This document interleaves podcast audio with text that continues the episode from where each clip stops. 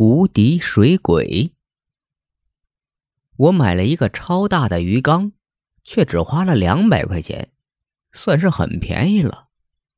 然后我又买了几十条观赏鱼，放进鱼缸里。然而没过几天，我发现鱼缸里的鱼全都死了。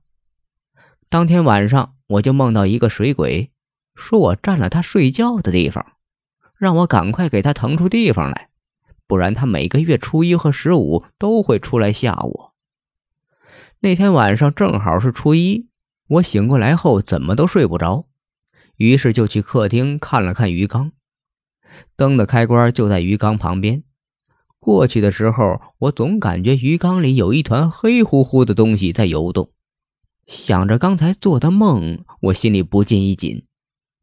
我忙打开灯，朝鱼缸看过去，结果看到一个全身墨绿色、身子有些畸形、满脸水泡的怪物正盯着我看。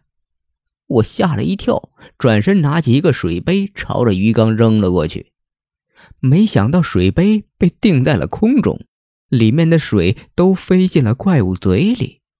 我恐惧地看着那个怪物，他竟然呲牙咧嘴地对着我笑，还用极为恐怖的声音对着我说道：“我是一个水鬼，有水的地方我就是无敌的。”然后这个水鬼就消失了，我心里暗骂卖我鱼缸的店家，果然是便宜没好货。我战战兢兢的把这件事告诉老婆，老婆眼珠子一转，思索半天，问我：“他给你托梦说阴历十五还会来，对吧？”我点了点头。老婆说：“行了，这件事交给我了。”我再问老婆怎么做的时候，她却什么都不肯说。半个月很快就过去了，我的心又悬了起来。这天，老婆在鱼缸前鼓捣了半天，我也没心情去看她在做什么，只等着晚上那个东西再出现。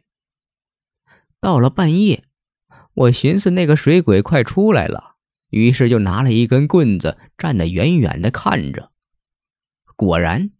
没一会儿，鱼缸里就有了动静，那个水鬼又出现了。他本来还想神气活现的施展一下水中的功夫，然而让我目瞪口呆的一幕发生了。只见他惨叫一声，全身痉挛，痛苦的挣扎了一会儿，就一动不动的飘在水面上。这时，我老婆走了过来，我不解的看着她。老婆头发一甩，满脸得意地说：“傻鬼一个，还水中无敌呢！看老娘给你表演个开水煮水鬼！”